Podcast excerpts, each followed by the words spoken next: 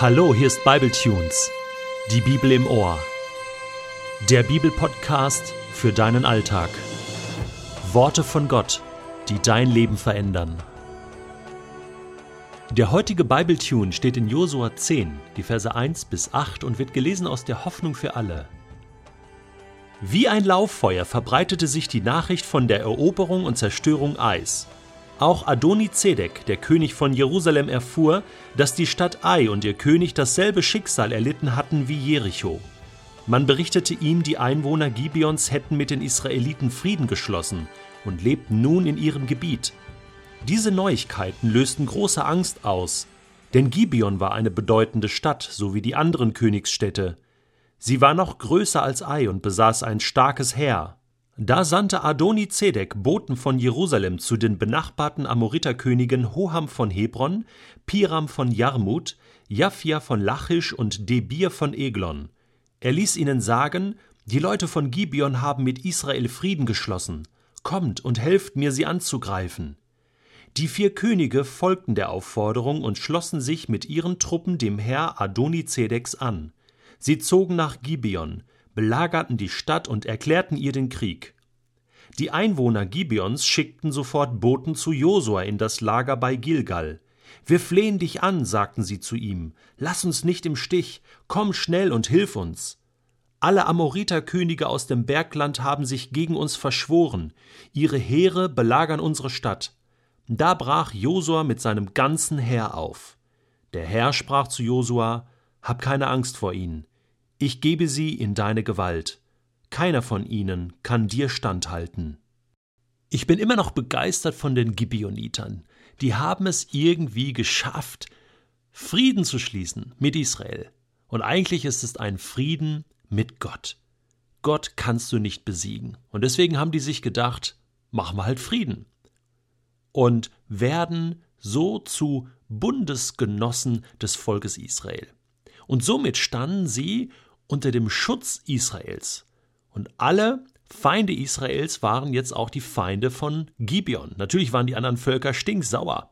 Aber statt dass die sich ergeben haben oder sich auch überlegt haben, hey, wie können wir mit Israel kooperieren? Ja, das hätte ich mir überlegt. Haben die natürlich nun versucht anzugreifen, haben Angst bekommen und sind jetzt voll auf die Gibeoniter los. Aber Josua und das Volk Israel das ganze Heer stand hinter Gibeon. Gott selbst stand hinter Gibeon. Und zwar für immer und ewig. Der Bund galt.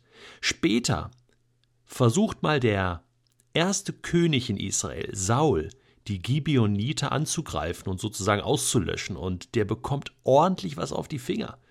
Ja, er wird hart bestraft dafür, dass er das versucht hat. Also einmal ein Bund, ein Friedensbund mit Gott geschlossen, der hält ewig. Jetzt versuchen die Amoriter ihr Glück. Das sind ja so sozusagen die Hauptbewohner im Land Kanaan. Die werden ja schon in 2. Mose 3 erwähnt, wo Gott sagt, hey, jetzt bewohnen noch die Kanaaniter, die Amoriter, die Jebusiter, die Hiviter dieses Land und so weiter. Und ich werde euch dieses Land geben. Und nun war es soweit. Und ich musste das nochmal kurz nachforschen. Die Amoriter, die kommen ja ständig vor im Alten Testament und immer werden sie so als die Bad Guys genannt, die Gott sozusagen vernichten möchte. Äh, Abraham hat schon ganz schlecht von denen geträumt und äh, Gott hat zu ihm gesagt, äh, und das war schon eine Zeit her, die Schuld der Amoriter ist noch nicht voll, das Schuldmaß hat noch nicht den Höchststand erreicht. Also irgendwie war das ja, ein feindliches Volk, ein böses Volk auch. Wer waren eigentlich die Amoriter? Und da fiel mir ein, ich habe da schon mal was zu gesagt, und zwar im Buch Genesis, ganz am Anfang, in den ersten Kapiteln, und zwar im Kapitel 10, finden wir die Generation Noah. Ne? Noah mit seiner Arche, der hat das ja überlebt, diese äh, diesen äh, heftigen Regenfall, diese Sinnflut, hat er überlebt mit seinen drei Söhnen, Sem, Ham und Japhet. Also das waren Brüder. Von Sem stammen ja die semitischen Völker ab, also das Volk Israel, auch die arabischen Völker äh, gehören zu den semitischen Völkern.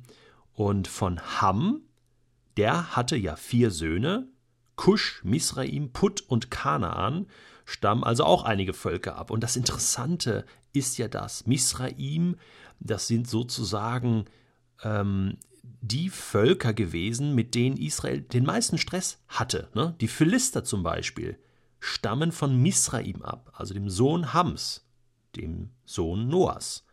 Und Kanaan war der älteste Sohn, und von dem stammen ab die Jebusiter, die Amoriter, die Girgashiter, die Hiviter, die Arkiter, die Siniter und so weiter und so fort.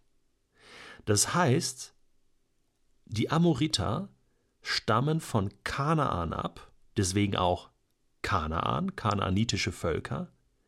Das heißt, das sind eigentlich Nachkommen von Ham, eigentlich Nachkommen von Noah. Es sind Brüdervölker, also Geschwister, also eigentlich Familie. Eigentlich müsste man sagen, hey, was kloppt ihr euch die ganze Zeit? Warum seid ihr Feinde? Aber irgendwie zieht sich das durch die ganze Bibel, oder? Ich meine, Kain und Abel, das waren schon Brüder. Und der eine erschlägt den anderen. Und dann geht es weiter mit Sem, Ham und Japhet. Und es geht weiter mit Jakob und Esau. Die bekriegen sich, die jagen sich bis aufs Blut. Und dann geht es weiter mit Isaak und Ismael. Ja, hört das denn gar nicht auf? Und aus allen Krisensituationen und Streitfällen entstehen Völker und die bekriegen sich die ganze Zeit, die ganze Bibel hindurch, werden zu Erzfeinden, als ob das im Blut liegen würde. Bis heute ist das so. Bis heute bekriegen sich Geschwistervölker. Und das ist der Stoff, aus dem Hollywood-Filme gemacht sind. Wenn der Streit bis tief in die Familie geht und zu Hass wird und man sich am liebsten umbringen wollte, ist das nicht krass? Und was ich jetzt sage, meine ich wirklich ernst. Wenn du irgendeinen unversöhnten Streit in deiner Familie hast, du mit deinen Geschwistern, mit deinen deinem Onkel, deiner Tante, deinen Eltern natürlich, deinen Großeltern, deinen Kindern, Enkelkindern, Großtante, Großcousin, Schwager, Schwägerin, irgendein Streit in deiner Familie, dann versöhne dich. Dann versuch alles, damit das wieder in Ordnung kommt und es nicht eskaliert. Damit tust du das, was Jesus dringend vorschlägt, wenn er in seiner Bergpredigt sagt, du sollst nicht töten, wer aber einen Mord begeht, muss vor ein Gericht. Ich sage euch schon, wer auf seinen Bruder zornig ist, den erwartet das Gericht. Wer zu seinem Bruder sagt, du Idiot, der wird vom obersten Gericht verurteilt werden.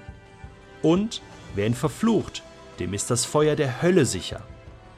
Wenn du eine Opfergabe zum Altar bringst und dir fällt plötzlich ein, dass dein Bruder dir etwas vorzuwerfen hat, dann lass dein Opfer am Altar zurück.